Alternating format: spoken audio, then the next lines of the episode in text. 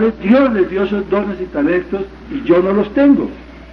Por eso Pablo dice, yo sembré, Apolo regó. Cada uno de nosotros tiene una función y ambas funciones son importantes, tanto el sembrar como el regar. Nada sacamos con solo sembrar, si no hay quien riegue y si no hay quien coseche. Entonces, algunos de nosotros tendremos dones para sembrar, otros tendrán dones y talentos para regar, otros tendrán dones y talentos para cosechar, pero por sí solos no van a ser efectivos, no vamos a ser efectivos. Tenemos que trabajar en equipo. Primero tenemos que identificar esos dones y talentos que Dios nos ha dado. Y en segundo lugar, tengo que preguntarme a quién puedo complementar y quién me puede complementar. Y luego viene una gran enseñanza, allí al final del verso 7, cuando dice, así que no cuenta ni el que siembra ni el que riega, sino solo Dios quien es el que hace crecer. Tenemos que entender que separados de Él nada podemos hacer. El crecimiento lo da Dios. Yo disipulo, pero el crecimiento lo da Dios. Yo aconsejo, pero la libertad la da Dios. La solución la da Dios, no yo. Dios usa mis talentos, Dios usa mis dones, pero la respuesta, la solución la da Dios.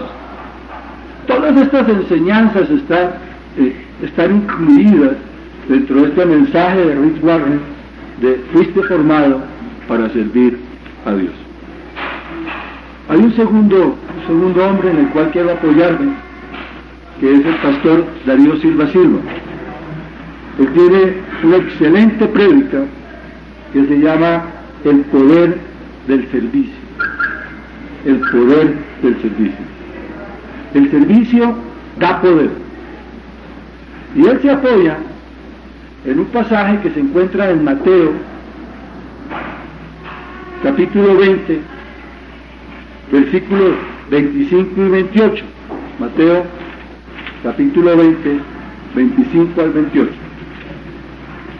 ¿Qué dice la palabra de Dios? Dice, Jesús los llamó y les dijo, como ustedes saben, los gobernantes de las naciones oprimen a los súbditos y los altos oficiales abusan de su autoridad. Pero entre ustedes no debe ser así. Al contrario, el que quiera hacerse grande entre ustedes deberá ser su servidor. Y el que quiera ser el primero deberá ser esclavo de los demás. Así como el Hijo del Hombre no vino para que le sirvan, sino para servir y para dar su vida en rescate por mucho. Tremenda palabra. El servicio da poder, el poder del servicio. Pero ese poder que Dios nos da tiene que ser para diferenciarnos precisamente del estilo de liderazgo del mundo. Nosotros, como hijos de Dios, como siervos de Dios, tenemos que tener un estilo de liderazgo diferente al liderazgo del mundo. Nosotros tenemos que entender que Dios nos da un poder, claro, a través del mismo fruto del Espíritu Santo nos está dando el carácter de Cristo, amor, gozo, paz, paciencia, benignidad, bondad, pero al mismo tiempo nos da dones, dones de poder. Los dones del Espíritu Santo son dones de poder. Y Él nos lo da para que nosotros lo administremos, pero con un propósito, para ser testigos de Él, para hacer respuestas, para hacer solución. Pero no, como dice allí, como ustedes saben, los gobernantes de las naciones oprimen a los súbditos y los altos oficiales abusan de su autoridad. Dios nos ha dado a nosotros poder, nos ha dado autoridad, pero nos dice que nosotros tenemos que ser diferentes, diferentes a como el mundo utiliza esa autoridad y ese poder. Al contrario, el que quiera hacerse grande entre ustedes deberá ser su servidor, llamado a ser siervo. Y el que quiera ser el primero deberá ser el que deberá ser, el primero, deberá ser esclavo de los demás. Aquí la palabra que se usa en el griego, hay dos palabras, doulos y episcopo. De la una viene la parte de, diácono, y esa parte de diácono tiene que ver como el servir a las mesas, el ser, el ser un sirviente.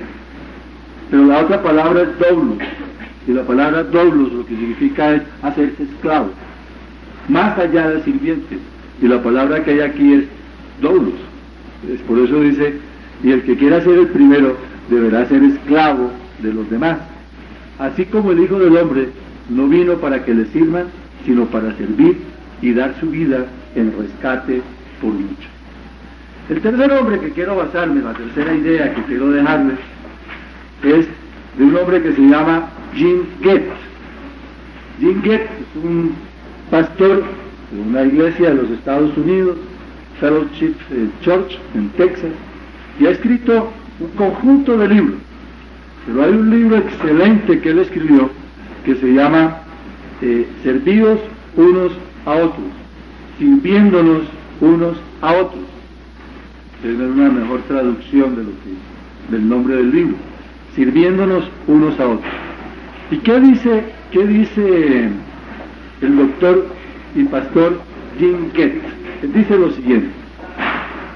No existe una fuerza más impactante para producir una renovación en la iglesia que el servicio. Este se encuentra en el centro mismo de las relaciones cristianas fructíferas, ya sea las que se den dentro de una congregación, en el hogar, que al fin de cuentas es una iglesia en miniatura, o entre marido y mujer. Y concluye este párrafo diciendo, un espíritu de servicio es básico para proveer un testimonio efectivo al mundo que nos rodea. El amor es el que nos capacita para practicar todos los conceptos que la escritura define como unos a otros. Y el servicio es la manifestación más evidente de ese principio. Dos grandes ideas.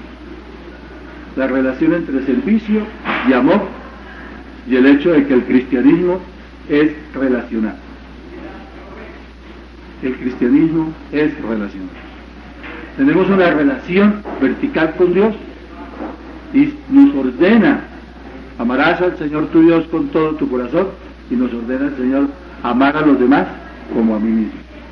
No me puedo quedar en una relación tan solo vertical, ni tampoco me puedo quedar tan solo en una relación horizontal.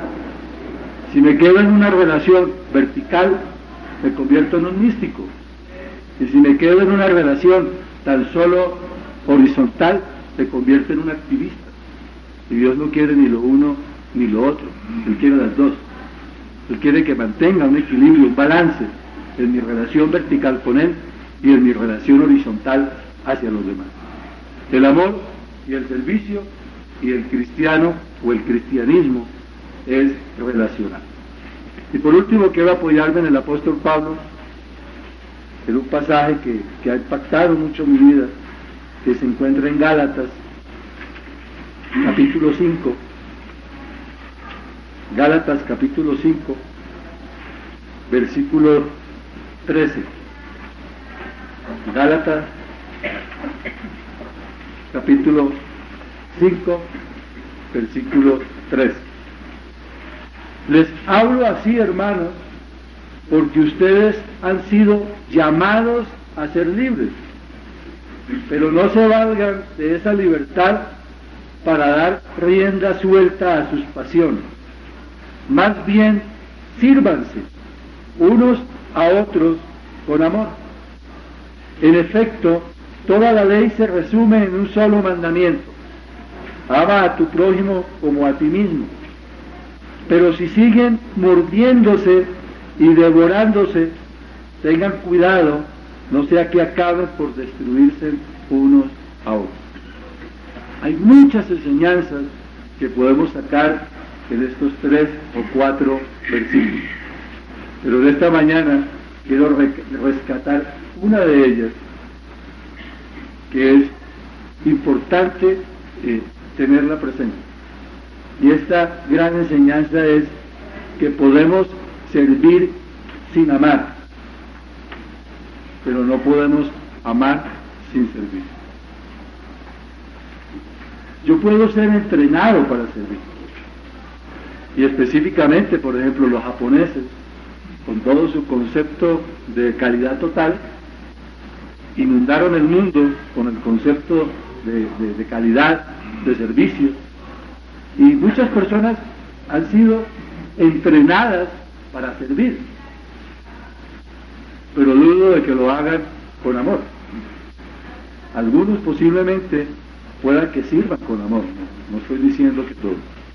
Pero lo que estoy reforzando, la enseñanza que, que nos da aquí el apóstol Pablo, es que yo puedo llegar a servir sin amar, yo puedo servir sin amar.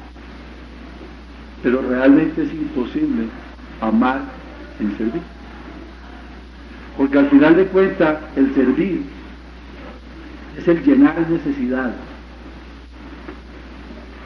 Y si estoy llenando una necesidad sin amor, dice el mismo apóstol Pablo en primera de Corintios 13, nada soy. Todo tiene, todo el ingrediente del servicio tiene que estar basado en el amor. Por eso podríamos también ver el mismo pensamiento de otra manera. Y podríamos decir, si nos amáramos más unos a otros, nos serviríamos mejor. Y yo creo que son puntos para reflexionar, y estoy hablando a columnas de la iglesia. Estoy hablando a personas que sus líderes y sus coordinadores y directores de ministerio creen que tienen el potencial de aconsejar a otros. Cada uno de ustedes fue seleccionado y doy gracias a Dios por sus vidas. Pero tenemos que reflexionar cuáles son las motivaciones que tenemos en nuestro corazón al servir o al querer ser consejero. Y que nos evaluáramos también en nuestras relaciones. Si de acuerdo a lo que dice la palabra de Dios, con base en lo que dice el doctor Goethe, el cristianismo es relacional, ¿qué tanto nos estamos sirviendo realmente unos a otros? y aplicaría lo que dice el apóstol Pablo. Si nos amáramos más unos a otros, nos serviríamos mejor. Y el 15 es para que lo pensemos muy bien. Pero si siguen mordiéndose y devorándose, tengan cuidado, no sea que acaben por destruirse unos a otros. Más bien, sírvanse unos a otros con amor cuatro poderosas ideas acerca del servicio que creo que da tema para que cada uno de nosotros reflexione y para que cada uno de nosotros eh, profundice a la luz de la palabra de Dios todo lo que está encerrado en el concepto de servir, conociendo y sabiendo que nuestro modelo perfecto es el Señor Jesucristo. Él es el modelo perfecto de siervo. Filipenses capítulo 2, para que lo estudien en casa. Filipenses capítulo 2. Muy bien, basado en esas ideas, antes de darle la palabra a mi esposa, vamos a compartir el objetivo de lo que vamos a estar haciendo esta mañana. Sus líderes los han inscrito a este taller para que tengan un objetivo, un objetivo específico que tiene el taller, que es la expectativa que, que ustedes deberían de tener. En primer lugar, el objetivo del taller de esta mañana es capacitar en un nivel introductorio. Por eso lo hemos llamado taller de consejería nivel 1. Este es un nivel tan solo introductorio. Está dirigido a las columnas de los ministerios congregacionales, preferencialmente. ¿Por qué? Porque de acuerdo a la estructura de la iglesia, pues lo ideal es que todos pertenezcamos a un ministerio congregacional, porque el ministerio congregacional es el ministerio que provee los medios de discipulado y de crecimiento, mientras que los ministerios de servicio son eh, operativos o están dispuestos para que las personas den, pongan al servicio de la iglesia sus dones y talentos. El que es maestro, pues en la iglesia infantil, Dones musicales, pues en la alabanza. El de servicio, pues él lo sugiere. Entonces son dones operativos, dones de servicio. Pero en los ministerios congregacionales se conjugan dos cosas, discipulado y, al mismo tiempo consejería. Hay una franja en esas dos cosas, pero esencialistamente tendríamos que decir que el trabajo de una columna en un ministerio congregacional es discipular y aconsejar. Entonces necesitamos tener herramientas para aprender a discipular, pero necesitamos también tener herramientas para saber aconsejar. Entonces, eso no quiere decir que no nos acompañen en esta mañana columnas de los ministerios operativos o de servicios. ¿sí? Esta mañana nos acompañan columnas de ministerios eh, de servicios que asisten a ministerios congregacionales, pero que sus líderes consideran que tienen todo el potencial para edificar y aconsejar. Entonces, el objetivo de esta mañana es capacitar en un nivel introductorio a las columnas de los ministerios congregacionales y columnas claves de los ministerios operacionales para proveerles unas herramientas y unas guías.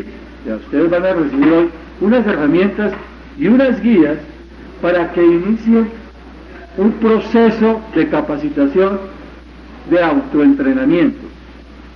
Aquí esta mañana simplemente vamos a ver guías, ideas, más un pequeño programa para que ustedes en casa en los próximos meses o años lo desarrollen está diseñado para que ustedes lo desarrollen. O sea que esta mañana no esperen ustedes entonces que vayamos a avanzar en, un seminario que les demos todas las herramientas. No, ¿cuál? Unas herramientas y unas guías. Y sobre eso ustedes tendrán que trabajar en casa para autoentrenarse. Para mí hay una gran diferencia entre la educación, la capacitación y el entrenamiento. Básicamente la capacitación me da el cómo, pero el entrenamiento solamente lo logro en la práctica. Y eso es lo que van a hacer algunos de ustedes cuando se los aprueben sus directores de ministerio. Y luego, el final del objetivo es que estas herramientas, esta autocapacitación, sirva para que ustedes puedan ser apoyo a los coordinadores quienes los han seleccionado primero. Pero una vez terminado este taller, son ellos quienes van a estar guiándolos y supervisando. Entonces, luego de este taller, ustedes deberían de empezar a autoentrenarse y luego deberían de ponerse a disposición de sus directores de ministerio para que ellos los guíen y para que ellos los supervisen. Ese es el objetivo de esta mañana. Un factor clave es importante tener en mente ahora que vamos a iniciar el taller. El participar en el seminario no los autoriza para dar consejería. O sea, no los hace consejeros. Así reciban el material, así reciban el taller, así eh, realicen todo su, su autoentrenamiento, eso no los hace consejeros. Para ser consejeros es necesario pasar por un proceso de selección y aprobación. Entonces, ustedes en términos de Paul Tillich tienen la potencialidad de ser consejeros porque es lo que ven los directores de ministerios en ustedes. Y Dios quiera que todos ustedes lleguen a discipular y aconsejar, porque como dice la palabra de Dios, la obra es muy grande, las mías son muchas y se necesitan muchos obreros. Dios quiera que con la disposición de su corazón todos ustedes lo sean. Pero el hecho de que tomen hoy el seminario y tengan el material no quiere decir que sean consejeros. Entonces, para eso ustedes tienen que autoentrenarse, ponerse a disposición de sus coordinadores, de sus directores de ministerio, quienes cuando crean conveniente les delegarán consejerías y además de eso lo presentarán a, a, este caso al coordinador ministerial, quien tiene que conseguir las aprobaciones correspondientes. Entonces, para ser consejero de Casa sobre la Roca, pues se requiere participar en un ministerio congregacional o operativo. Segundo, tomar por lo menos el nivel 1 y haberlo desarrollado. Tercero, que el coordinador del ministerio lo presente. Y cuarto, que sea aprobado. todos los consejeros de Casa sobre la Roca han pasado de una u otra manera por cada uno de estos pasos. Mil gracias por su asistencia. Yo ahora los dejo con mi esposa, quien va a empezar con su primer módulo eh, de desarrollar en esta mañana. Y yo más tarde, en algunos de los breaks, les voy a dar el, el material que está preparado para ustedes.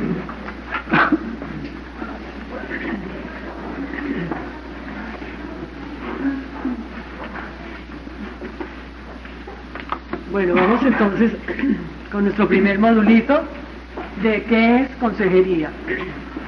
¿Cómo entendemos un consejero? ¿O qué significa ser consejero?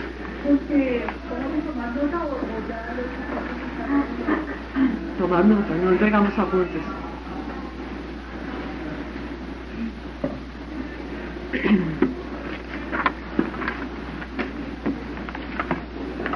Mi esposo en su devocional me iba haciendo la competencia. Generalmente cada uno prepara el devocional en la presencia de Dios y no, no tenemos ni tiempo ni hábito de estarnos comunicando lo que vamos a enseñar, ¿no? Pero empiezo mi tema así. Jesucristo es nuestro modelo perfecto. Isaías 9:6 le llama consejero, admirable, Dios fuerte, Padre eterno, príncipe de paz. Entonces, el Señor mismo, Isaías 9:6, el Señor mismo se recibe el título de consejero admirable. Eso me impacta. Como aparece Isaías en la profecía que venía, dice, yo voy a ir, o sea, como Salvador, como Redentor, con una misión, pero dice, y se le darán estos nombres admirable consejero o consejero admirable, dependiendo de la versión donde lo leamos. Entonces, el ser consejero realmente es un honor, es un título de honor y lo concede Dios. Y quisiera recordar que el servicio, entre más arriba, más abajo. ¿Qué significa eso? A veces creemos que porque o soy ujier, con todo respeto por nombrar cualquiera, o soy con una iglesia infantil, o soy lo que seas. Entonces otros tienen que rendirme cuentas. Pero en la vida cristiana no necesariamente es así. Dios me ha enseñado, y sé que todos los que servimos entendemos ese concepto, que entre mayor responsabilidad, más lavadores de pies debemos ser. O sea, el ser consejero no es que ya pasamos a un nivel más espiritual, debiéramos serlo, obviamente, sino que vamos a qué? Tener la oportunidad de servir mucho más. Que Dios va a llenar necesidades en y a través de ti. Entonces, Jesucristo, nuestro modelo perfecto.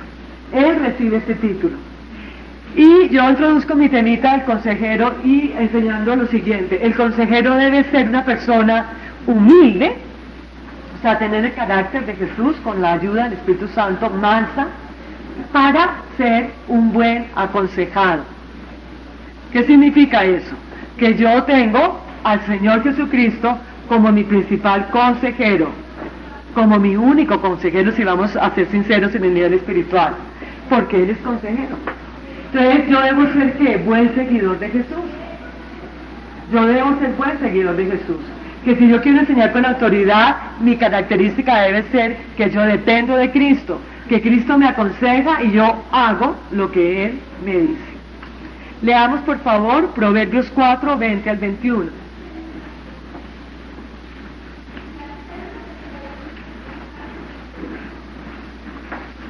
Quiero que todos lo busquemos y meditemos un poquitico en esta Proverbios 4, 20 al 21. Y meditemos un poquito en este pasaje.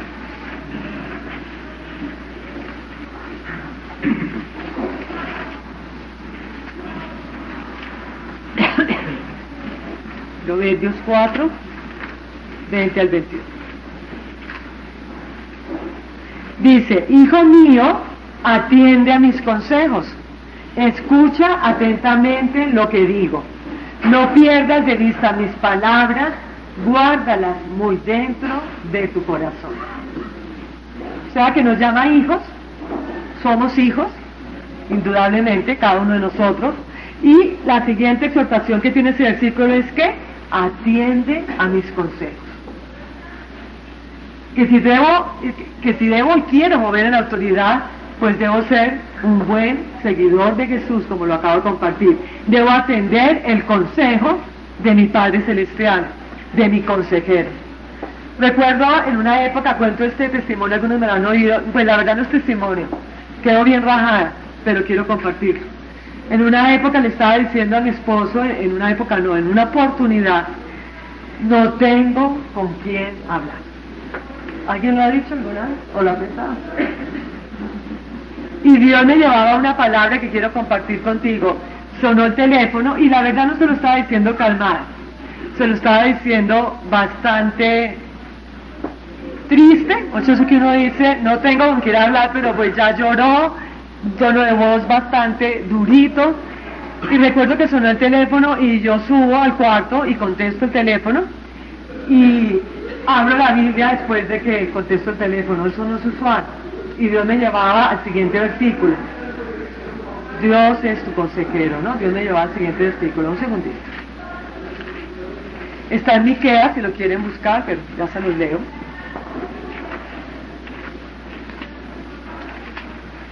Dice, ahora, ¿por qué gritas tanto? ¿Acaso no tienes rey? ¿Por qué te han venido dolores de parto? ¿Murió acaso tu consejero? Y lo único, eh, Miqueas es un testimonio personal que puede ilustrar lo que quiero enseñar. Miqueas 4.9. Por eso digo que es antitestimonio. Indudablemente ha quitado los ojos de Jesús. Y lo único que pude fue decir, Dios, perdóname. ¿Acaso no hay rey en ti? ¿Murió acaso tu consejero? O sea que tenemos el consejero por excelencia, tu papá Dios, que te aconseja. Y esa relación tuya con Dios tiene que ser la base para ser un consejero de excelencia. No hay nada que lo reemplace.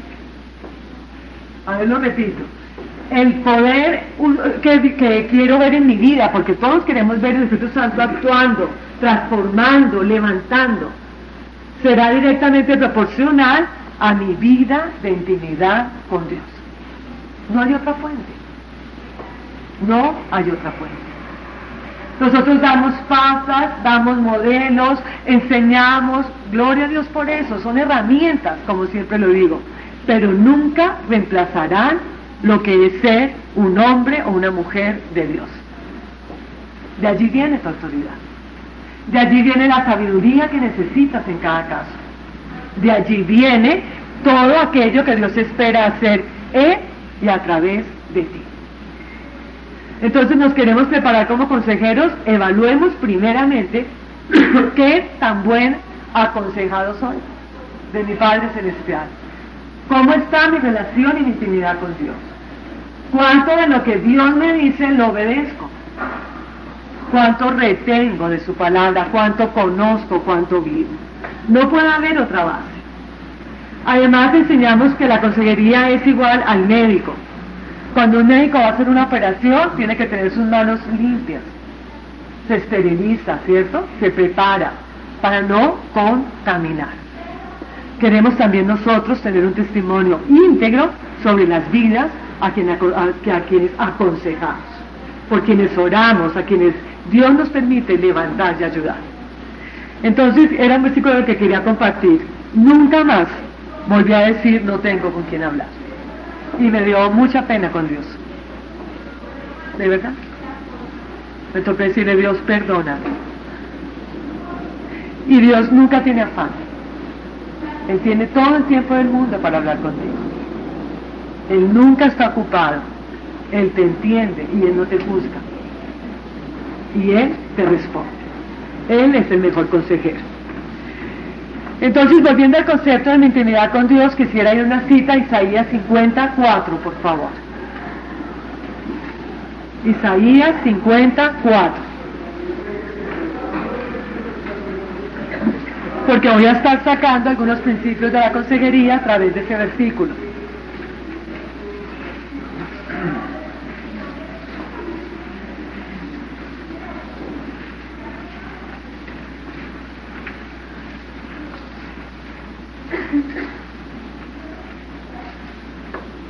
El ser consejero, como lo dije, es un privilegio, pero al mismo tiempo es una gran responsabilidad. Es un gran privilegio, pero al mismo tiempo es una gran responsabilidad. Quisiera leer Isaías 54, dice, el Señor omnipotente me ha concedido tener una lengua instruida para sostener con mi palabra al fatigado. Todas las mañanas me despierta y también me despierta el oído para que escuche como los discípulos. Por favor, toma unos segundos para volver a leer este pasaje. Quiero que el Espíritu Santo de verdad te revele lo que hay allí, te enseñe. ¿Qué principios puedo extraer de este versículo de la consejería? ¿Qué puedo aprender?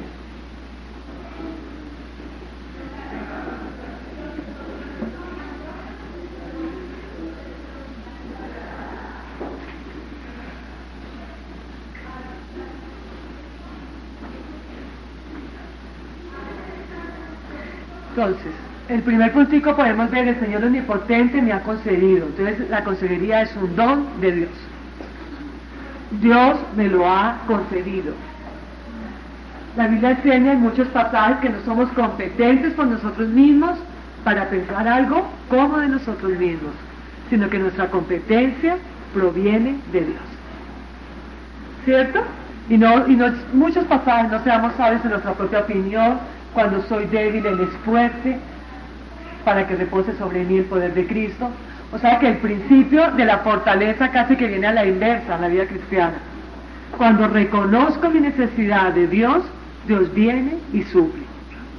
Y dice, el Señor omnipotente me ha concedido, Dios me lo ha dado como un regalo y como un privilegio. Es el primer puntico que quiero resaltar. Es un regalo de Dios es una honra, es un privilegio. Y si sigo leyendo el versículo, ¿qué es lo que me ha concedido? Tener una lengua instruida. Entonces, si el primero es que es un don de Dios, el segundo que quiero resaltar es que debo dar instrucción fiel. Debo dar a través de la consejería instrucción fiel. ¿Qué significa? A veces decimos, no, no, lloro y el Espíritu Santo me da. Sí, es correcto. He visto por la misericordia de Dios muchas veces a Dios obrando sobrenaturalmente a través de una consejería. Pero eso no quita mi preparación, y me refiero a cada uno de nosotros, y el conocimiento que debo tener de la palabra de Dios. O sea, yo no puedo decir, como el Espíritu Santo me da, entonces no leo, no estudio, no. O sea, debes conocer la palabra de Dios, debes estar preparado para instruir con fidelidad a través de una consejería y esperar que el Espíritu Santo supla, haga soberanamente y libremente a través de ti. Pero necesitamos tener una instrucción fiel. Quisiera que ese punto lo guardaras en tu corazón. No damos el consejo en base a nuestra propia opinión cuando alguien viene a pedir consejería, lo que lo llevo es a los principios bíblicos dados en la palabra de Dios. No es que si a mí me parece, pero yo qué haría es que dice la palabra de Dios respecto de la situación que se me está presentando en la consejería. Entonces la base bíblica es la palabra de Dios. Y lo que se espera de cada uno de nosotros es una instrucción fiel. Leamos por favor Malaquías 2.7.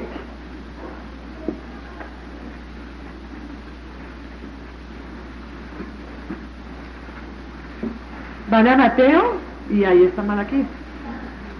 Es, más fácil, ¿verdad? Si van a Mateo y voltean la hojita anterior, ya están en Malaquías. Malaquías 2.7. Los labios de un sacerdote atesoran sabiduría y de su boca los hombres buscan instrucción, porque es mensajero al Señor Todopoderoso. Esta palabra me impacta y me redarguye, porque primera de Pedro, primera o segunda, ya les digo, primera de Pedro 2.9 dice que somos reyes y sacerdotes, nación santa, pueblo adquirido por Dios. ¿Quién? Cada uno de nosotros. Toda persona que ha recibido a Jesús en su corazón es un sacerdote para Dios. Primera de Pedro 2.9. Y no la vamos a leer. Entonces, ¿qué está hablando de nuestra identidad? Pero quiero enfatizar en este versículo. Cada uno de nosotros que ha recibido a Jesús, lo repito, es rey y sacerdote para Dios. Dice que soy una nación santa, pueblo adquirido por Dios, para que anuncie las verdades de Cristo, ¿cierto? De aquel que me llamó. Y el versículo dice, lo quiero volver a leer, los labios de un sacerdote atesoran sabiduría, instrucción fiel. De su boca los hombres buscan instrucción. Y termina diciendo, porque es mensajero al Señor Dios Todopoderoso. Es una responsabilidad alta. Con temor y temblor, como decía el apóstol Pablo, que cuando yo tenga una vida al frente, yo diga a Dios que yo entregue lo mejor. Que no me mueva en mi propia opinión. Que tenga la palabra tuya, la palabra de sabiduría para este caso. Que tú me suplas y me des la palabra que debo enseñar. Entonces, segundo principio, instrucción fiel. Conocedores de la palabra de Dios. No hay nada que pueda reemplazar esto. Sigamos con el versículo de Isaías. El Señor Omnipotente me ha concedido tener una lengua instruida para sostener con mi palabra fatigado. Tercer puntico, es para sostener y no para derribar. Lo repito, es para sostener y no para derribar. En muchas ocasiones, no pocas, las personas llegan mal. Mal. Atemorizadas o con cadenas de pecado o desanimadas. Muchas cosas. Y lo que esperamos con la ayuda de Dios es que esas personas se levanten en el proceso de la consejería, sepan una vez más que son amadas de Dios, puedan entender su situación. Queremos que ser un instrumento usado por Dios, por su gracia, por el privilegio, para levantar otras vidas. Pero por favor, es para levantar y no para derribar. Como lo dice el versículo, para sostener con mi palabra fatigada. Y hay eso muchas veces en la vida cristiana, fatiga. Y tu visión, tu papel, tu rol debe ser sostener. Nunca lo olvides. Hay gente que llega, sale de consejería y me dice, yo no quiero volver. Salí peor de lo que entré. Es triste, no debiéramos oír eso. O me sentí juzgada o juzgado. Que Dios nos guarde con una actitud correcta. Tenemos que aprender a ponernos en la situación de otro. A ponernos en los zapatos del aconsejado, si me permiten el término. A ponernos en su lugar, no es fácil. Hay dolor.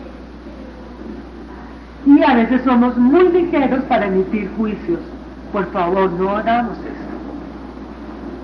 Escuchemos, oremos allí por la persona mientras que ella habla.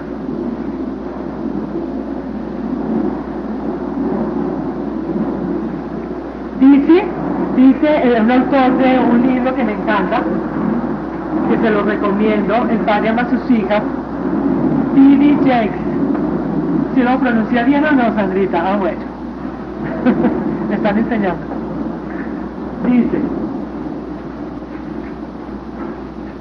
me impacta mucho en este libro, lo copié textualmente.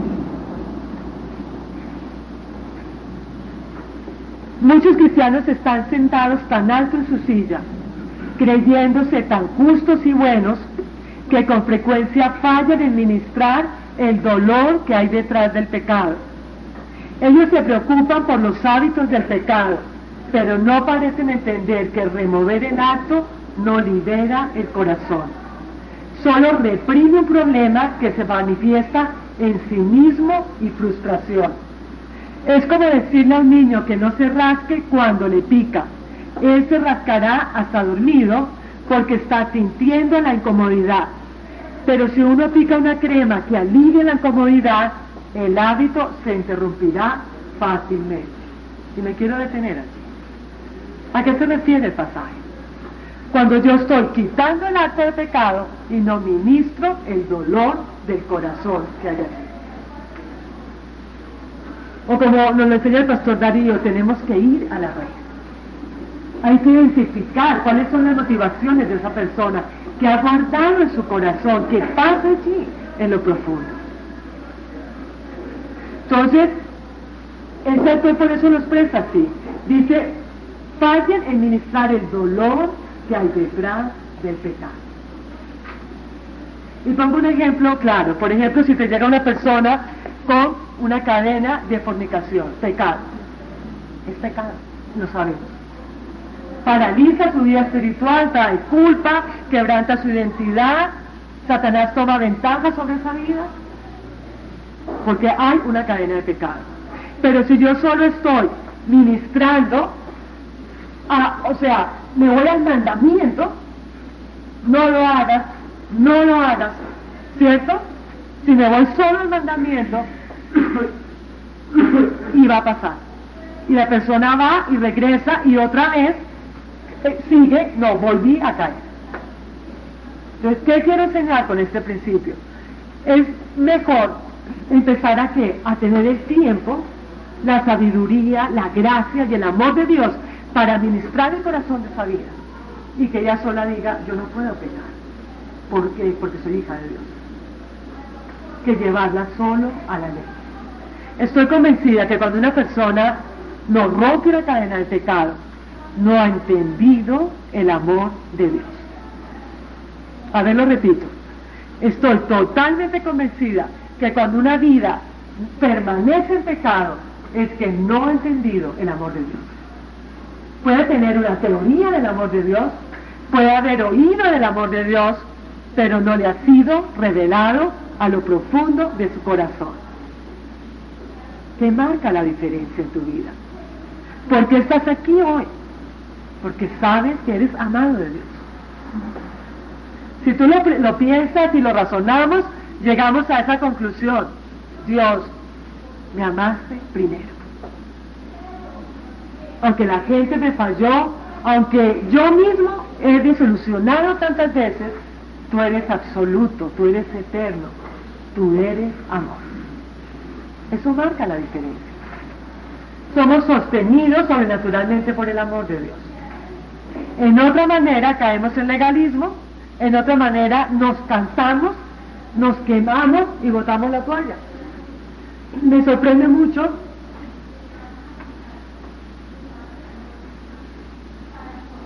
cuando oigo cristianos, gracias a Dios son pocos casos diciendo, no, el cristianismo no fue respuesta para mí. Lo he oído, gracias a Dios pocas veces. Esa persona nunca conoció, entendió ni recibió el amor de Dios. Porque cada uno de nosotros sabe por revelación, por experiencia, por misericordia, que es amado de Dios.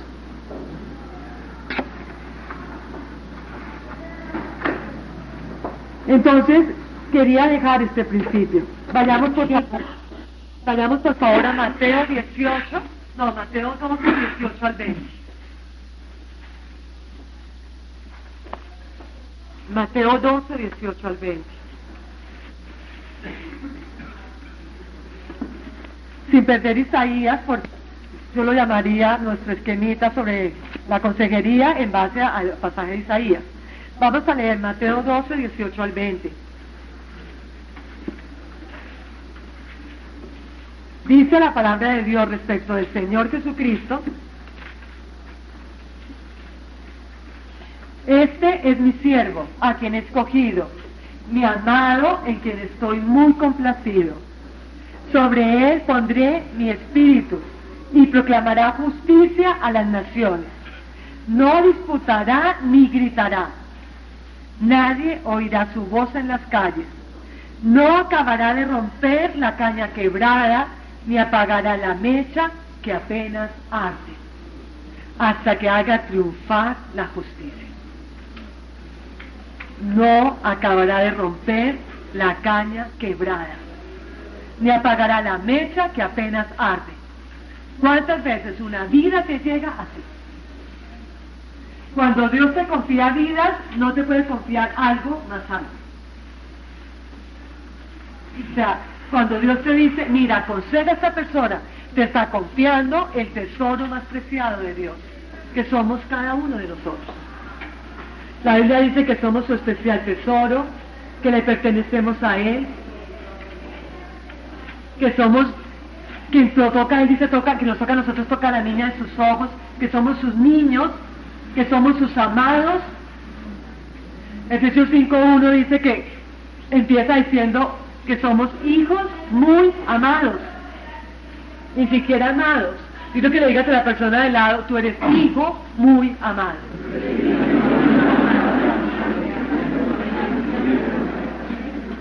¿Por qué enfatizo tanto esto? Porque si yo tengo mi identidad clara, voy a tener autoridad para levantar otras vidas.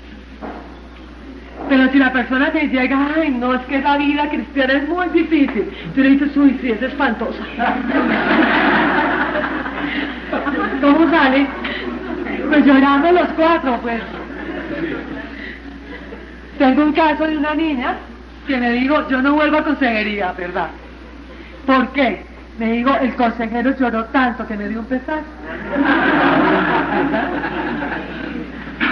Entonces sí tenemos que identificarnos, pero no podemos llegar a qué? A esos extremos. Entonces resulta que cuando va a la consejería está más hinchado de llorar el, consejero que el aconsejado. Entonces la otra va y lleva la agüita, la vaso de agua para que respire. Por favor.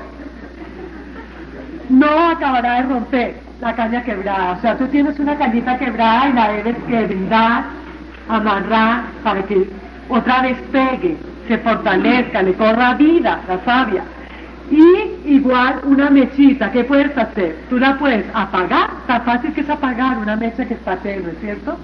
Ojo con eso, con las vidas. Tan fácil que es apagar. Tu papel es avivar. No es apagar, es avivar. Porque esa persona está allí, tal vez con un grito de angustia diciendo, por favor, que alguien me ayude. Muchas veces no lo expresa con palabras. Muchas veces no sabe cómo decirlo. Pero que Dios te use como instrumento. Necesitamos ser canales del amor de Dios. A veces queremos ser consejeros solo teóricamente. Entonces la gente le encantan los esquemas, vuelvo y lo digo porque sucede. ¿Qué hago en este caso? No, primero digo, segundo oro, tercero. Pero mira, tú tienes que ser canal del amor de Dios. Nunca lo olvides. Dios espera que tú hables a esa vida sinceramente. O, dicho de otra forma, expresado de otra manera, es que el amor de Dios se manifieste en y a través de ti, por favor. Tal vez esa persona va a necesitar un abrazo. ¿Será que Dios tendrá tus brazos para abrazar? Tal vez solo necesita ser oída. Tendrás el tiempo para escucharla. O sabes tanto, tanto, que no la dejas hablar. Tal vez ella misma sabe que está mal como pasa, pero no sabe cómo salir encontrará a través de ti la dirección para salir. O encontrará rechazo, discriminación. Por favor, seamos canales del amor de Dios. No tenemos todas las respuestas, pero que delante de Dios digamos, Señor, que cuando yo tengo una persona frente, tu amor se manifieste a través de ti. Que tu me para levantar esta vida. Sigamos con Isaías.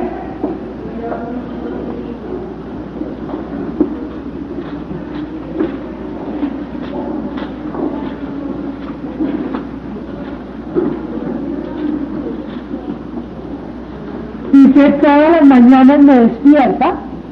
Entonces, y también, entonces voy a, voy a de cuarto, ¿verdad? Es un nombre de Dios, necesitamos conocer la escritura, instrucción fiel, y tercero es para levantar y no para derribar. Nos confía Dios vidas que es su tesoro precioso. Y cuarto sería, todas las mañanas me despierta y también me despierta el oído para que escuche como los discípulos.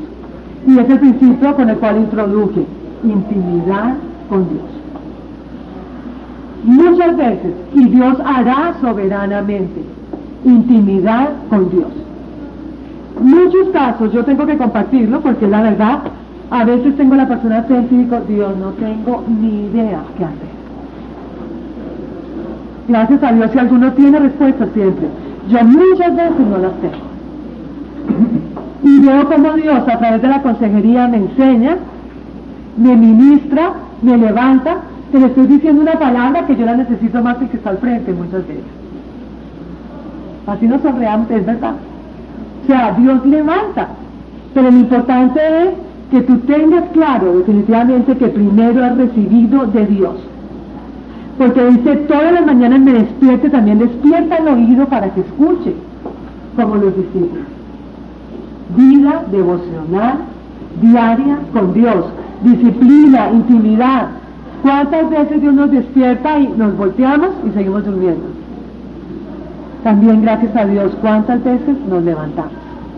Y salimos de su presencia diciendo, Señor, gracias. Por favor, mantén una vida rendida a Cristo. Y Dios hará en y a través de ti soberanamente. Dios llenará necesidades mucho más de aquello que tú alcanzas a entender o a proyectar. ¿Quieres ser usado por Dios? Mantente pegado a Cristo. ¿Quieres tener sabiduría para aconsejar? Conoce al consejero por excelencia, tu Señor. ¿Quieres tener una palabra sabia? Llénate de la escritura, de la palabra de Dios. ¿Quieres ver el poder de Dios fluyendo? Ten una vida íntegra, limpia delante de Dios. ¿De acuerdo? Entonces creo que este versículo me marca muy bien varios aspectos de la consejería. Quisiera ir a Lucas 1, 74 y 75, por favor.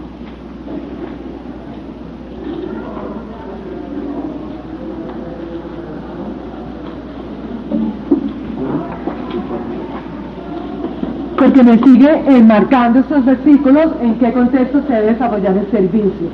Lucas 1, 74 y 75.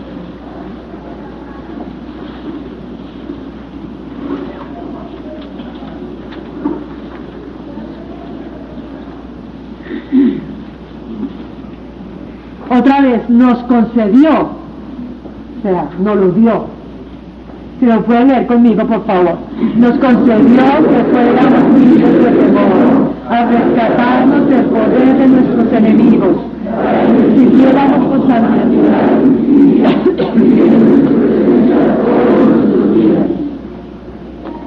Gracias a Dios por esa palabra. Vemos otra vez los mismos principios, pero también me da uno más, libre de temor. Cuando estés allí, tienes que tener la certeza de que tu Padre, el Espíritu Santo te llena, tu Padre, tu papá está contigo, que es en su gracia, porque Satanás va a molestar muchas veces tu vida. Y te va a decir, no vas a poder. Pero Dios dice, te concedí que libertad del temor. La palabra enseña que Dios nos ha dado espíritu de adopción que Dios nos ha situación, no, Dios nos ha dado espíritus de temor, sino de adopción, de poder, de dominio propio, en el cual decimos Abba Padre, ¿verdad? Entonces, sin temor, si la persona del lado, acuérdate, libre de temor. Al rescatarnos del poder del enemigo, segundo puntico, libertad. Como nosotros mismos estamos en libertad, libres de opresión libres de culpa. Nuestro papá Dios pagó por nosotros en la cruz. Podemos tener hoy nuestro rostro en alto y decir, Señor, gracias, porque te tengo a ti, porque me has perdonado, porque me has limpiado, porque me has sanado. Tenemos un testimonio que contar cada uno de nosotros.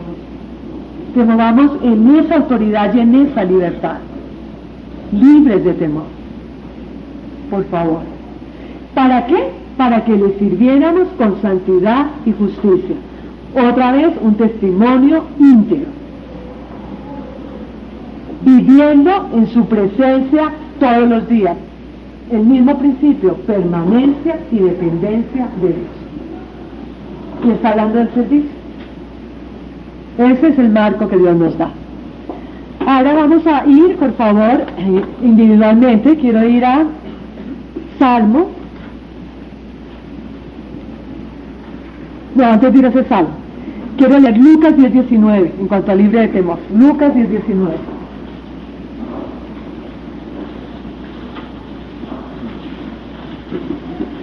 Para recordar la libertad que Dios nos ha dado.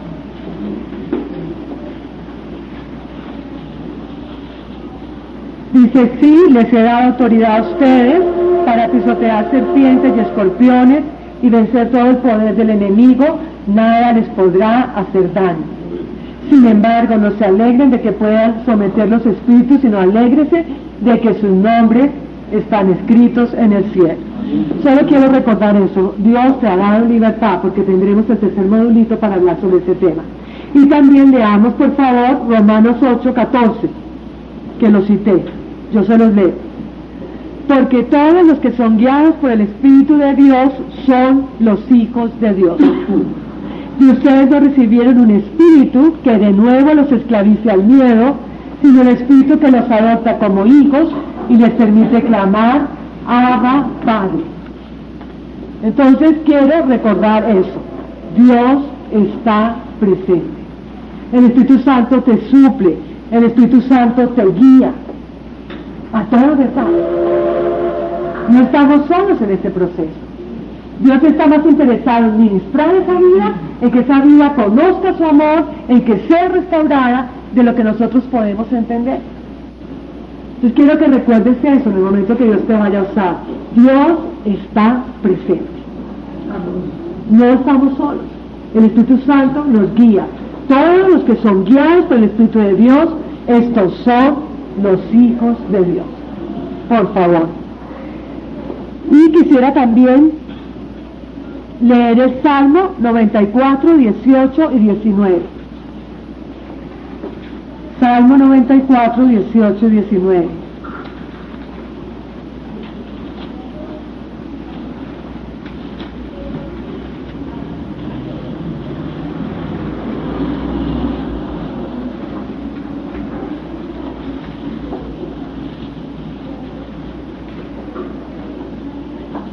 Dice, no bien decía, mis pies resbalaban cuando ya tu amor, Señor, venía en mi ayuda. Cuando en mí la angustia iba en aumento, ¿qué? Tu consuelo llenaba mi alma de alegría. Vale la pena recordar esto.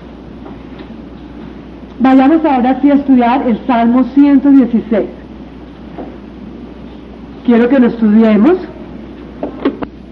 Entonces, principios que podemos extraer. Dios, pues yo saco y quisiera también después ahí me compartiera. Dios escucha, Él se esfuerza por oírme. Dios se esfuerza, dice, Él inclina hacia mí su oído. Dios escucha, Él se esfuerza por oírme. Tenemos que tener las mismas características, esforzarnos por oír a aquella persona que está expresando, ¿verdad? por favor, que cuando estemos haciéndolo, que el teléfono, que espere, me pinto la uña, por favor, o el hombre, cualquier cosa, no, esfuérzate por oír, por favor. Recuerdo una historia, alguien me dijo una vez, a mí me encanta este consejero, porque se duerme y puede hablar todo lo que quiera. ¿Cómo me impactó eso? Yo no podía creer. O sea, ¿qué necesidad de hablar? Que lo escogían, bueno, de verdad, ella no está acá, pero es una persona linda y es una persona de Dios. Pero realmente la persona me dijo eso, ¿cómo me sorprendió? A mí me gusta con él, él tiene un problema de azúcar. Pero el punto y lo que quiero enfatizar es, me gusta porque me deja hablar. Uno de esas palabras, digo, a mí me gusta con esta persona, porque se duerme y puedo hablar todo lo que quiere. No, a mí me reargulló, yo decía, Dios, no puede ser. No puede ser que hablemos tanto a un tiempo indebido. Muchas veces en la consejería solo la persona necesita hablar. Yo que soy tan sanguínea y si Dios me permite escuchar, cualquiera puede hacerlo, en serio. Yo puedo estar ahí dos horas y, no abro la boca, cuando no es, en serio. Y he visto personas que hablan y hablan y te cuentan tu vida y al final, gracias, que Dios te bendiga, tú no has hecho nada pero estuviste ahí dispuesto a ser canal del amor de Dios. Cuando debo hablar, hablo muchas veces. Pero en serio, he tenido consejerías así, que la persona tiene la cita y desahoga toda su vida y la vas a oír dos horas. Escúchala con amor. Por favor. Dios se inclina su oído para escuchar. Otra característica, bueno, Dios se esfuerza por oírme y lo quiero decir en esta forma. En la primera, yo respondo al amor de Dios. Yo respondo, sé que me escucha, yo respondo al amor de Dios. Y en la segunda, Dios se esfuerza por oírme, tengo la seguridad de ser oído por mi Padre Celestial. Eso es lo que pasa en la relación del salmista. Por eso vemos ese cambio al final. Tercero, Dios es compasivo, justo y toda ternura. Dios es compasivo, justo y toda ternura. ¿Cuál es la respuesta de nosotros como individuos? Puedo acercarme a Él con plena confianza, sin temor, con libertad. Cuarto, Dios es protector. El Señor protege a la gente sencilla. Dios es protector. El Señor protege a la gente sencilla. Me lleva a acercarme a Dios sin temor. Él es mi protector. Quinto, Dios es mi salvador. Dice, Él es bueno. Él es bueno. Él es mi salvador. ¿Qué puedo experimentar? La tranquilidad y la seguridad de ser salvo. Sexto, Él me ha librado de la muerte. Tengo vida, vivo para Dios. Séptimo, Él me consuela. Has enjuagado mis lágrimas. Puedo recibir consuelo de Dios. Octavo, Él me libra de tropezar. Él me libra de, tropezar. Puedo caminar en la dirección correcta. Y noveno, Dios es bondadoso. Puedo aprender de su ejemplo. Él es bondadoso, puedo aprender de su ejemplo. Y el anterior, Él me libra de tropezar, puedo caminar en la dirección correcta. En cuanto al aconsejado, ¿qué, ¿qué, puedo ver? A ver, ayúdenme, ¿cómo se encuentra? ¿Qué dice? Con angustia, ansiedad, abandono, aflicción, desesperación, atado, claro, todo es una atadura, no confía en nadie, no confía en nadie, es correcto. Y dice, ¿qué pasa? En mi desesperación, versículo 11, es clamado, todos son unos mentirosos. ¿Qué puedo aprender de aquí? Él está hablando por la herida y vamos a encontrarnos muchas veces con estos casos. No es la excepción. Tú te vas a encontrar con gente muy herida que llega y dice, nadie me ama, la iglesia no me quiere, nadie me escucha, no sé qué hago acá. Por favor, escúchalo. Porque se está hablando a través del dolor. Y no podemos, cuando dice, no, es que esta iglesia no sé qué, no, no, no, mire, no hable así, le saco el versículo, por favor, no hagamos eso, de verdad. Yo lo que hago es orar y es lo que aconsejo. Yo, pero que la persona habla tanta barbaridad, yo empiezo, Señor, tú la bendices, pasito. Ella no está hablando yo, no, por favor, por favor. Pero tú empiezas desde que ella habla, ora mentalmente con Dios. Señor, ministrale tu amor, Señor, restaurala, Señor, dale tu palabra, Señor, dale paz. Ora por ella. Cuando he hablado tan tenaz, hay gente que llega y está brava con todo el mundo y conmigo también. Y me lo dice.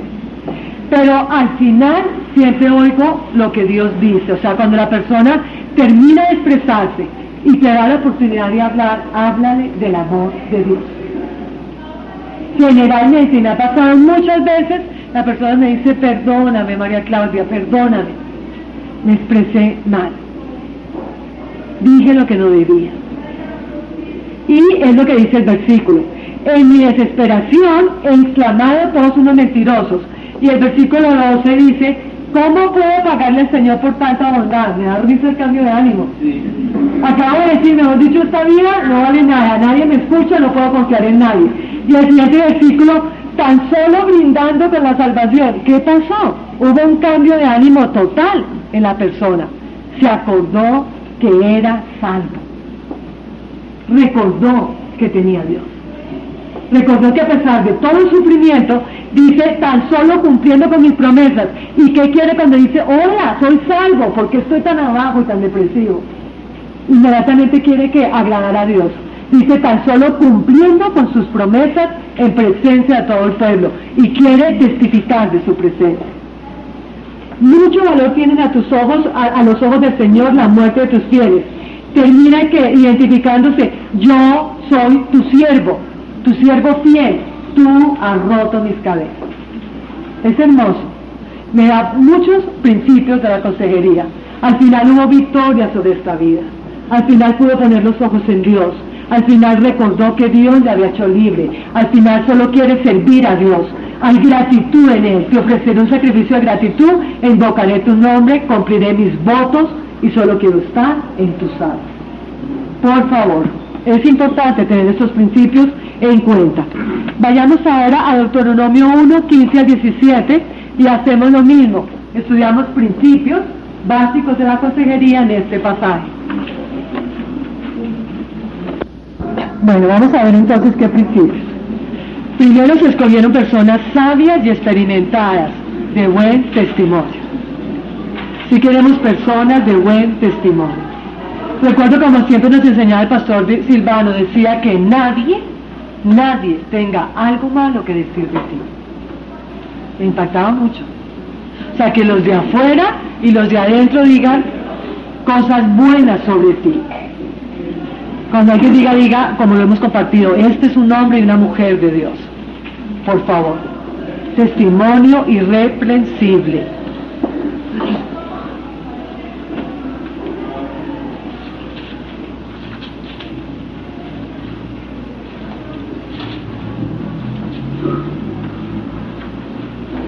Segundo, se les entregó autoridad.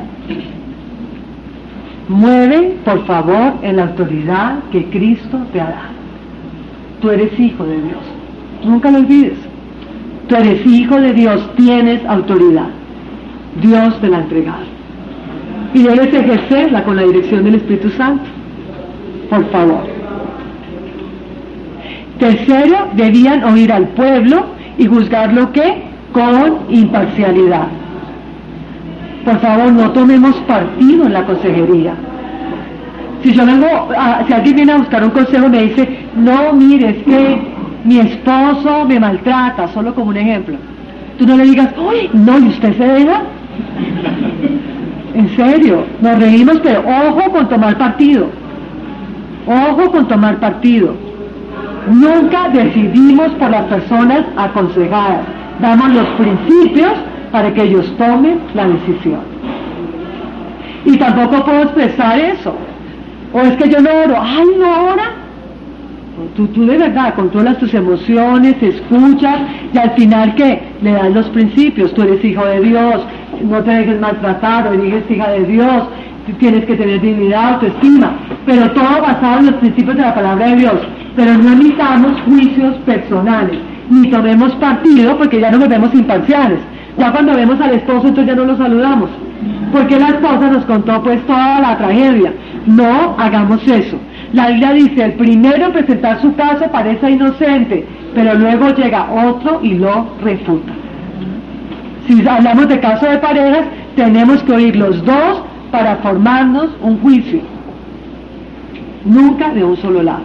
Y igual cuando alguien está haciendo un comentario contra alguien, oye las dos versiones te vas a sorprender lo que Dios te va a enseñar.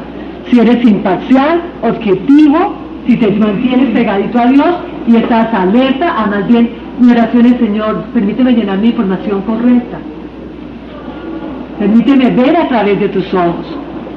Permíteme entender con tu sabiduría, con tu perspectiva. ¿De acuerdo? Por favor. Cuarto, no debían hacer acepción de personas. Ojo con eso. Sí, acepción de personas. Es claro el punto, ¿no? Que no hagamos diferencia. A Dios no le gusta, no es bíblico. Quinto, no tener, no tener temor de ninguno. Dice la escritura, atienda todos los litigios entre sus hermanos y juzgue con imparcialidad tanto a los israelitas como a los extranjeros. No sean parciales en el juicio. Consideren de igual manera la causa de los débiles y de los poderosos. No se dejen intimidar de nadie, por favor. Muévete en libertad. Cuando Dios te ponga a decir algo, dilo. Es mejor agradar a Dios y no a los hombres. Tienes que tener el amor, la sabiduría, la autoridad, todo pero hay que decir, muchas veces vas a tener que decirle, ¿sabes qué? Eso no está bien. Si vas a ser usado por Dios como consejero, muchas veces tendrás que decir a la persona, lo que haces no es correcto. Ofende a Dios. Así no nos gusta. Y a veces las personas se nos ofenden, pero no te dejes intimidar. Hazlo con amor, hazlo con sabiduría.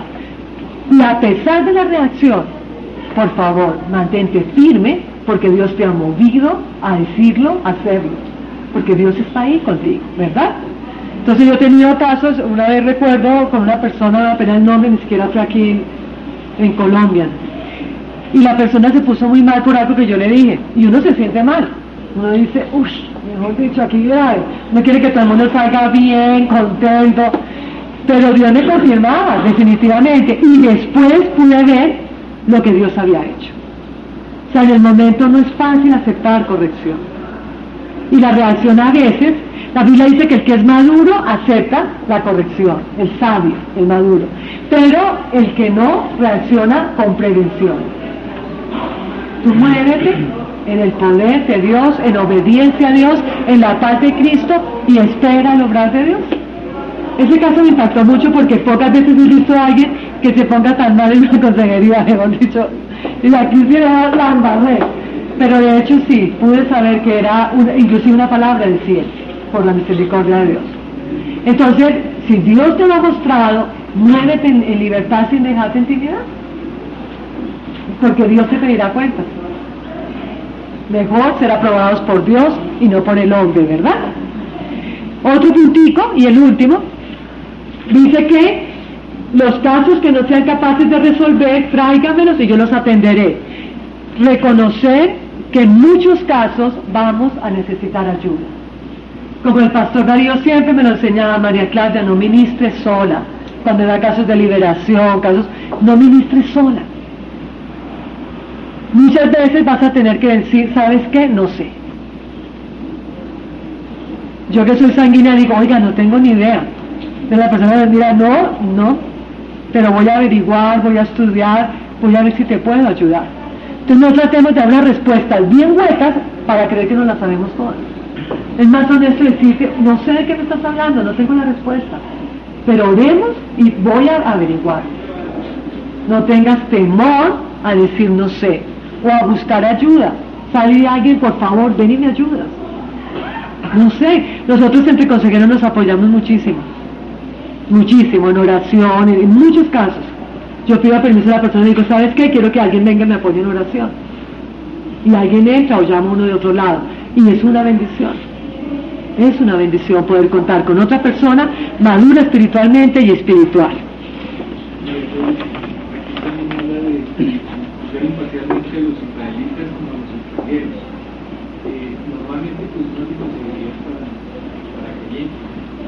Y para no creyentes, por ejemplo a mí me toca en el colegio, todos sabemos que no todo el mundo es cristiano. Es importante, cuando la persona no es creyente, sí tienes que oír, pero la experiencia ha sido y creo que es válida, nunca hacemos una doctrina, una experiencia, pero bíblicamente es correcto que lo mejor que le puedes ofrecer a esa vida es compartirle de Cristo.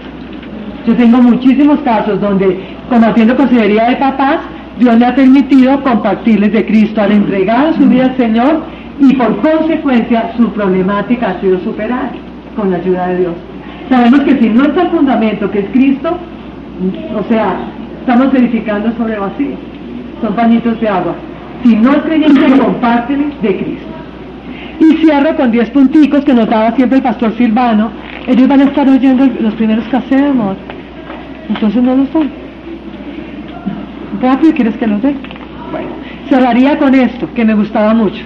Primero, todo consejo debe ser, es que sé que los cassettes que dictamos hace unos 5 o 7 años están muy viejos y se trata de una partecita de eso. Entonces, quisiera meterlo acá y no sobra.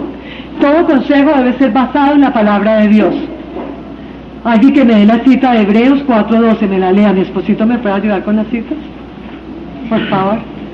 Hebreos 4.12. Todo consejo debe ser basado en la palabra de Dios.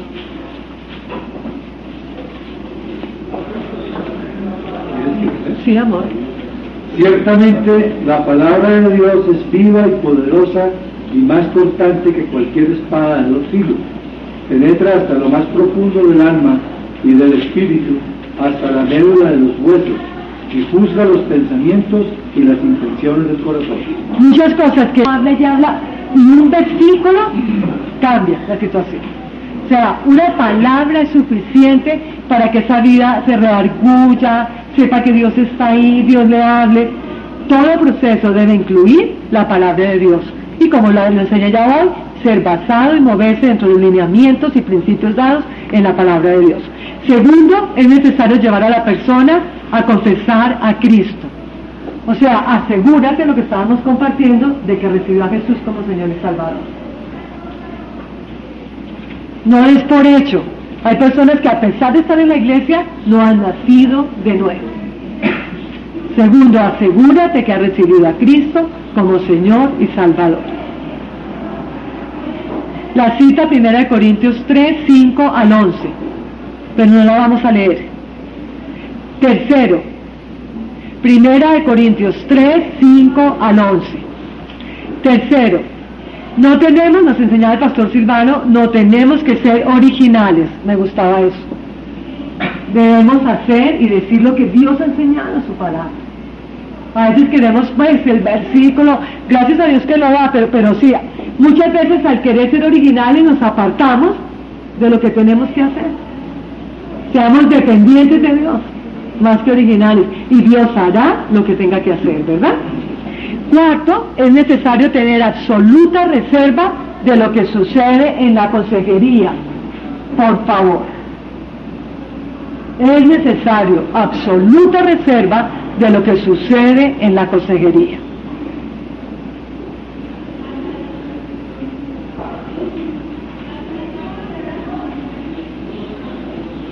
Salvo que atente contra la persona, la familia o la iglesia, ya lo voy a explicar.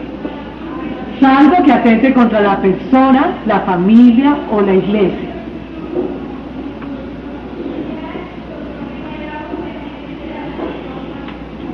un caso, muchos casos, pero un ejemplo específico. Por ejemplo, si ya tiene un joven y el joven tiene deseos de suicidarse o ha tenido ya intentos, yo siempre le digo, mira, yo voy a comunicar esto a tu familia. Yo no quiero cargar esa responsabilidad. Porque está atentando contra su vida y su familia. Yo no puedo solo orar, no, yo tengo que decirle, mira, este muchacho está pensando esto. Es mi responsabilidad con la familia o con la iglesia. Si se enteras que algo está mal en la iglesia, tienes que decirle, mira, me muero la pena, yo tengo que comunicar eso. Hay casos específicos que, que van contra un testimonio de doble ánimo en cualquier área. Puede ser en impureza sexual. Yo le digo, me da pena. Eso que me dicen, no voy a hablar con esta persona. Porque no podemos permitir que yo esté aquí y nadie me pide cuentas. Estamos en una iglesia y en un cuerpo para someternos unos a otros y para dar cuentas. Así lo ha diseñado Dios no nos mandamos solos. ¿De acuerdo? Entonces, cuando atenta contra la iglesia, contra la familia, entonces, por favor. Quinto, no dejarnos manipular, no insinuar lo que tienen que hacer, no dejarnos manipular, no insinuar lo que tienen que hacer y no tomar decisiones por el aconsejado. Cuidado con este punto que lo traté en el no me lo vuelvo a tratar acá. No tomar decisiones por el aconsejado. Tú lo llevas a los principios, lo apoyas en oración, le das dirección, Pero la pregunta es, ¿y tú qué harías? A mí me la hace mucho. Cuando uno lo lleva a los principios, la pregunta del millón, ¿no? ¿Y tú qué harías? No, pues yo sí me casaría. Por favor, no lo hagas. Dios no, mira, para seguir a Jesús, Dios te dice, si alguno está aquí, si, si alguno, yo soy la puerta llamo, si alguno quiere, sígame. Muchas de las razones que te cases con fulanito, con satanito, con, con no.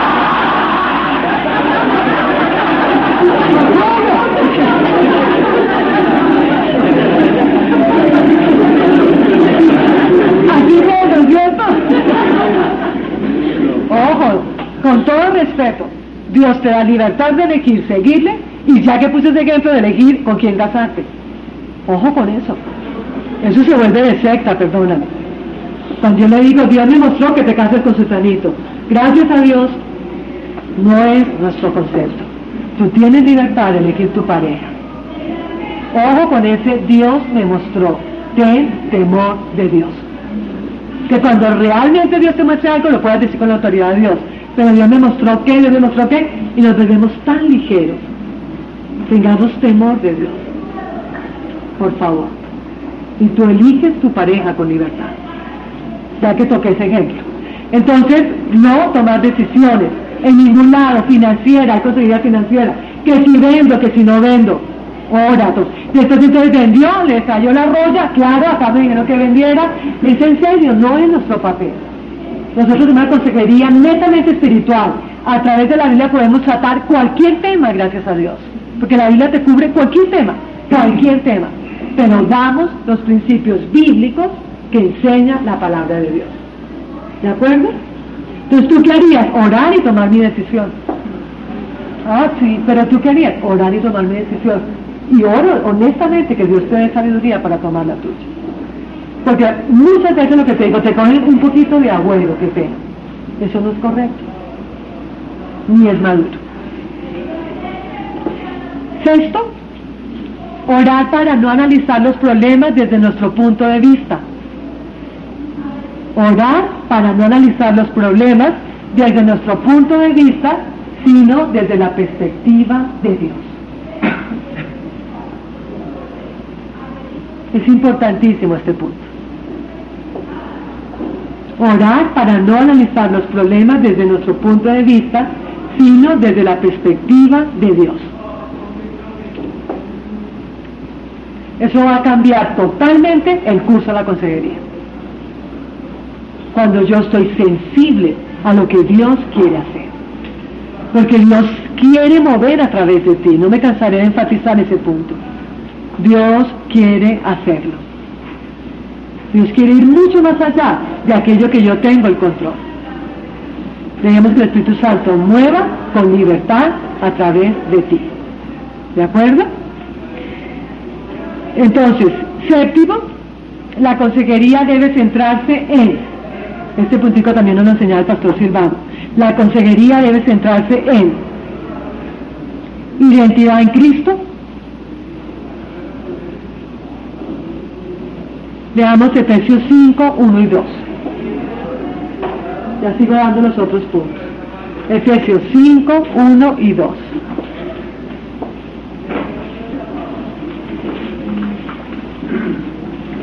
Por tanto, imiten a Dios como hijos muy amados, lleven una vida de amor, así como Cristo los amó y se entregó por nosotros como ofrenda y sacrificio fragante para Dios. Ya había citado el versículo, pero lo quería leer. Imita a Dios como hijo muy amado. Mira a la persona del lado, eres hijo muy amado, otra vez. Entonces tenemos que llevar a las personas a levantarse en su identidad en Dios. Estoy convencida, como siempre lo enseño y como ya lo dije hoy, lo quiero volver a enfatizar, que si Dios te usa por su gracia, por su misericordia, para que esa vida entienda el amor de Dios, el yugo será roto. Si la persona llega a saber y a decir, Dios, soy amado, a pesar de lo que haga en la vida, me estás amando. Eso cambia su motivación. Esa verdad del amor de Dios trae sanidad. Esa verdad le lleva a querer obedecer a Jesús. Nunca olvides eso. Y pregúntatelo cuando tengas una consejería. ¿Esta persona conoce y entiende el amor de Dios? ¿Sabe que está amada? ¿Dónde se encuentra esta vida respecto a su relación con Dios?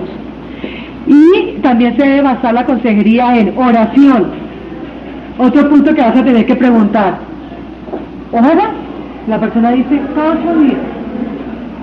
Lleva a saber si tiene una vida de devocional diaria. Me sorprende ver personas de años de creyentes que no tienen un devocional. Sé que no pasa entre ustedes. Espero que no sea así de verdad pero se ve mucho cristiano que no, que no tiene una vida diaria devocional, no debiera ser así.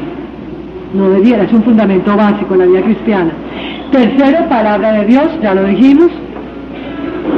Enseñarle la importancia de las escrituras.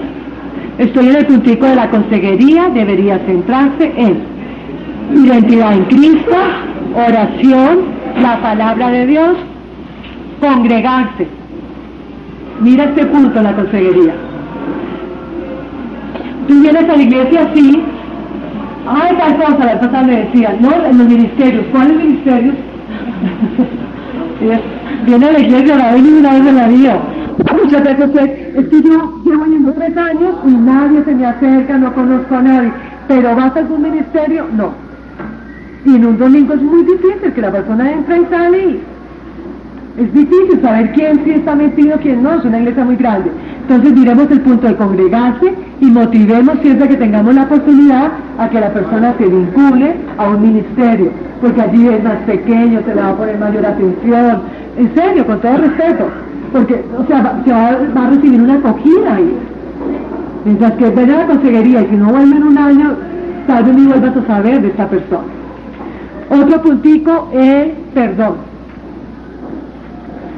Busca siempre una consejería que tenga la oportunidad, estamos hablando de consejería personal, no de tipo financiero ni esto, el perdón.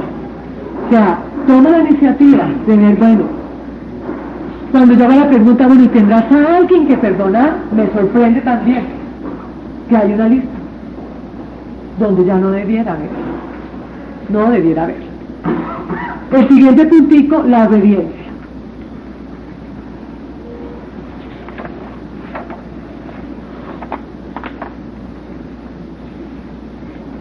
la obediencia, que es claro.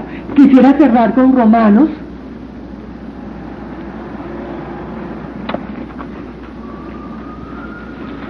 ...15... vayamos a ese versículo. Romanos 15, 17. Y terminamos acá y vamos a salir a un descanso. ¿Cuánto tiempo? 15 minutos de descanso.